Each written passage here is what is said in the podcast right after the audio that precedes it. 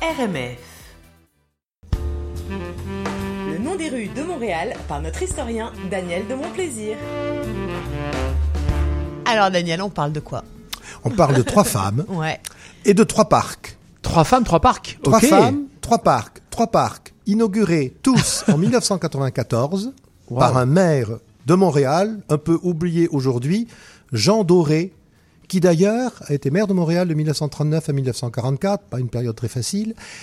Qui d'ailleurs n'a pas de rue ici. Il y a bien une rue Doré, mais c'est pas pour Jean Doré. Euh, Ah bah, c'est vrai oui, c'est oui, c'est vrai. Parce que Ok. c'est un- c'est un, c'est un, c'est un monsieur assez marquant et notamment c'est lui qui a eu l'idée d'ouvrir trois parcs, de leur donner des noms de femmes. Alors quelles sont ces femmes, quels sont ces parcs? Ben, La première c'est Thérèse Casgrain Forger, 1896-1981, qui a droit à un parc en bas du Mont-Royal, le long de l'avenue des Pins. La deuxième c'est. Marie Gérin Lajoie, qui a, un- qui a son parc derrière l'UDM, près du chemin de la Comte Sainte-Catherine. Elle était née en 1867, morte en 1945. La troisième aussi est morte en 1945, c'était Isola Saint-Jean, qui a son parc dans le, dans le quartier de Rosemont, la petite patrie. Wow. Alors pourquoi ces trois femmes ont-elles, été honorées en même temps euh, en, en 1994 Enfin honorées par l'inauguration d'un parc, hein, bien sûr.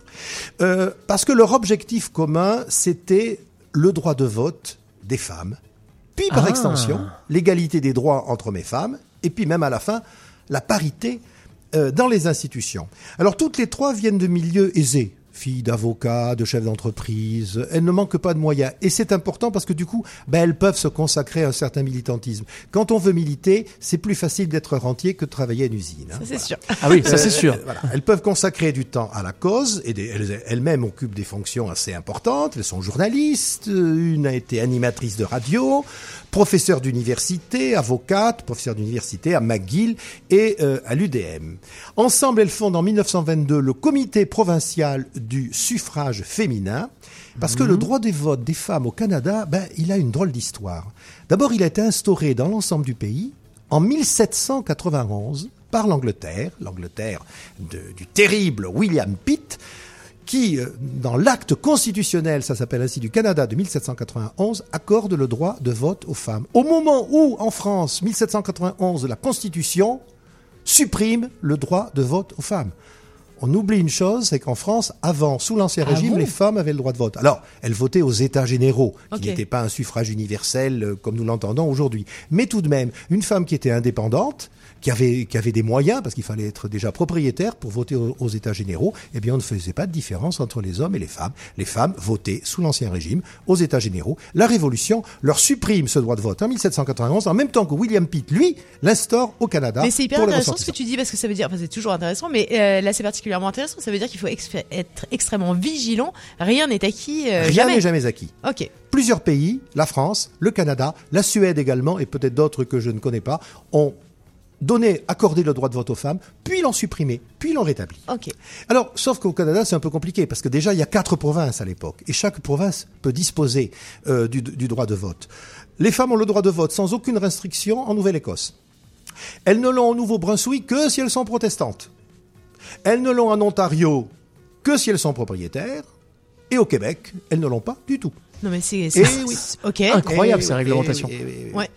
Elles ne l'ont pas du tout jusqu'en 1867. En 1867, la, conféren- la- la création de la Confédération euh, du Canada conserve la compétence provinciale pour le droit de vote. Si bien que le Québec reste à ce moment-là la seule province où les femmes sont toujours privées du droit de vote. Et oui, province euh, assez retardée du point de vue des droits, le Québec, pendant longtemps. C'est plus le cas aujourd'hui, mais il faut quand même s'en souvenir. Ouais, c'est même plutôt en avance. et plutôt oui, bien. exact. Alors, comme en Europe, la guerre de 1914-1918 fait évoluer les choses, comme vous savez, parce que les femmes suppléent les hommes euh, qui sont partis au combat.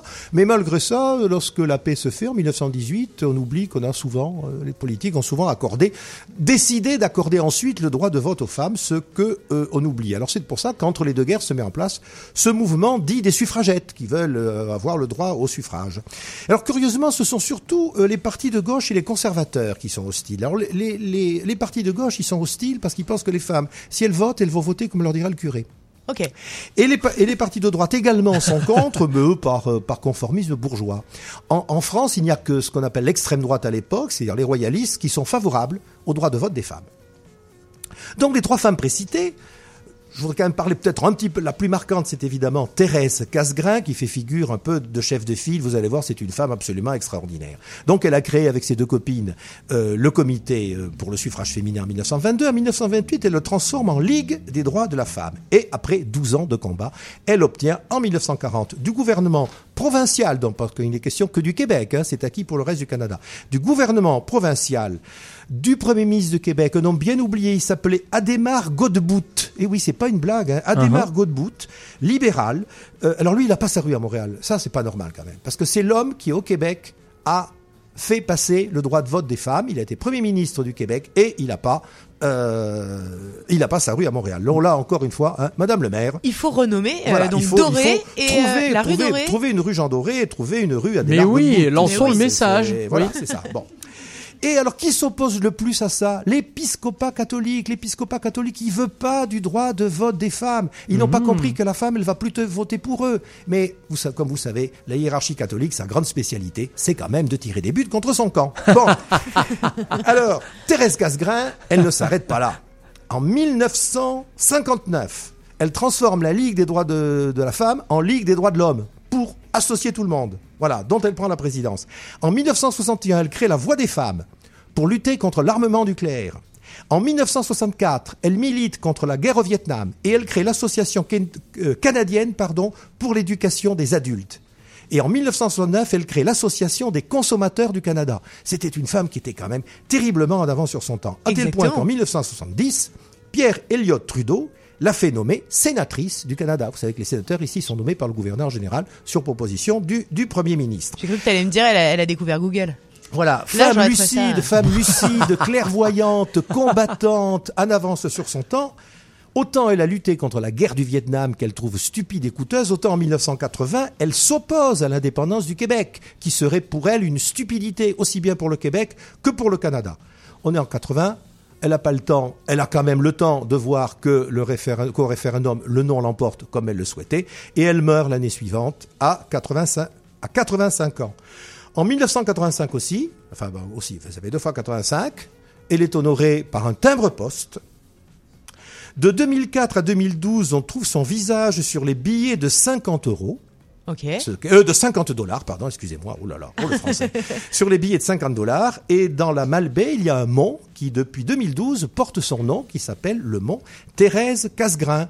Voilà, donc, euh, ben voilà, je suis content. J'ai fait un bel toujours hommage aux femmes. Je voudrais aussi, comme le, le festival Cinémania s'est terminé, qu'on parle de, de droits de femmes aujourd'hui, je me permets de sortir un peu de mon rôle pour conseiller un film qui est un film un peu historique, qui s'appelle Portrait d'une jeune fille en feu, qui est un film magnifique, qui est un véritable chef-d'œuvre. Le mot est galvaudé. Là, dans le cas, il faut le dire, Céline Sciamma, euh, la réalisatrice, et Adèle Haenel, euh, l'actrice principale. Les autres actrices sont également excellentes. Il n'y a quasiment que des femmes dans, dans ce film, et c'est un film absolument sublime. J'espère qu'il sera diffusé au Canada. Allez le voir. Merci beaucoup, Daniel. Merci. C'était Les Noms des rues de Montréal par Daniel de Mon Plaisir.